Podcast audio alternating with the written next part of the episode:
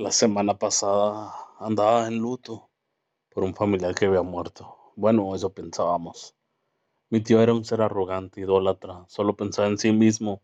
Era un poco borracho, solo tomaba los 365 días del año y las 24 horas del día.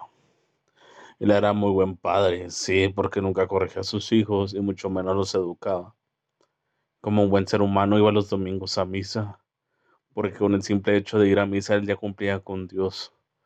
Todo transcurriría en orden hasta que en un momento menos, hasta que el momento menos esperado, la muerte se le presentó sin avisar y se lo llevó al lago de fuego.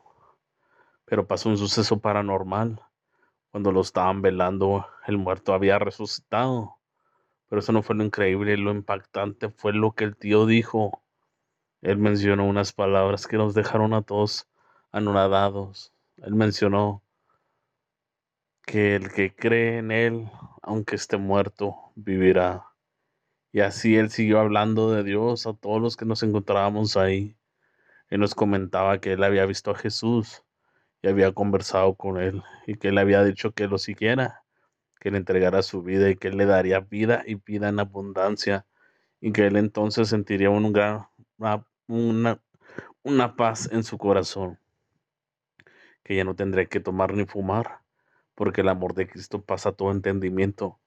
Y desde que Él nos contó eso, Él vive en una vida feliz en Cristo. La reflexión de, este, de esta historia, no necesitas ver cara a cara a Jesús para que Él te diga con su dulce voz que te ama y que Él murió por ti en la cruz del Calvario y que resucitó al tercer día. Y no te lo tiene que decir con voz, Él te lo dijo con hechos.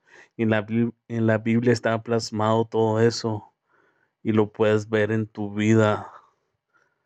Tienes que verlo, tienes que aceptarlo, síguelo y con eso pasarás de luto a vida.